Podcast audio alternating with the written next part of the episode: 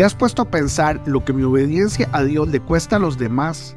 Como todos los días, yo le oro al Señor para que ponga en nosotros un corazón puro y su presencia nunca, nunca se aparte de nosotros. Cuando leemos Lucas 23-26, vemos que la obediencia de Jesús en su camino hacia la cruz tuvo consecuencias en otros, como el ejemplo de Simón de Sirene, a quien sin tener nada que ver en el asunto, lo pusieron a cargar la cruz detrás de Jesús, cuando éste parecía fallecer en el camino. Si obedecemos a Dios, les costará a otras personas más de los que nos cuesta a nosotros. Y ahí es donde comienza el dolor. Si estamos enamorados del Señor, la obediencia a nosotros no nos costará nada. Al contrario, es una delicia. Pero para los que no le aman, nuestra obediencia les cuesta mucho.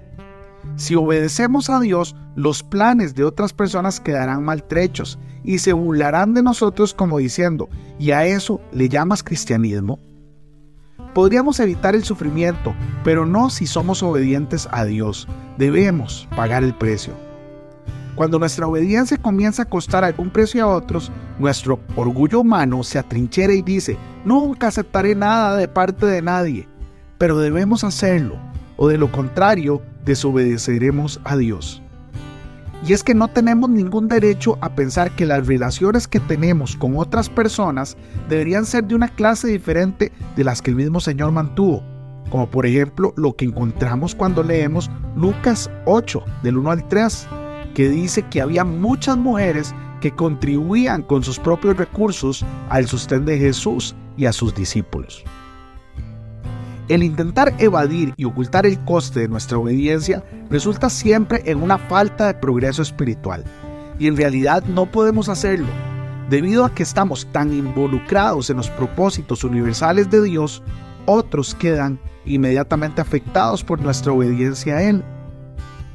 Nos mantendremos fieles en la obediencia a Dios y dispuestos a sufrir la humillación de rehusar ser independientes, o haremos lo opuesto y diremos, no puedo permitir que otros sufran Podemos desobedecer a Dios, pero si así lo decidimos y aliviaremos de inmediato la situación, contristaremos a nuestro Señor, contristaremos el Espíritu Santo. En cambio, si obedecemos a Dios, Él cuidará de aquellos que han sufrido las consecuencias de nuestra obediencia. Debemos sencillamente obedecer y dejar todas las consecuencias en sus manos.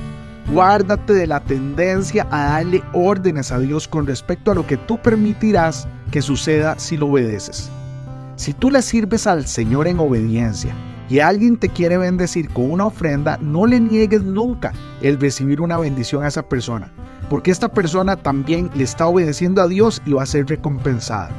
Por otro lado, no importa dónde estés, si el Espíritu Santo te ha inquietado en tu corazón para bendecir a tu congregación, a tu pastor o algún ministerio que está dando frutos para el reino de los cielos, no dudes en obedecer lo que Dios pone en tu corazón, porque estoy seguro de que Él te quiere bendecir a ti también abundantemente. Esta mañana yo te bendigo en el nombre de nuestro Señor Jesucristo y le pido a Él que esta palabra que nos ha regalado caiga en corazones que sean como tierra firme, donde pueda echar raíz, raíz y crecer. En el nombre de Jesús. Amén y amén.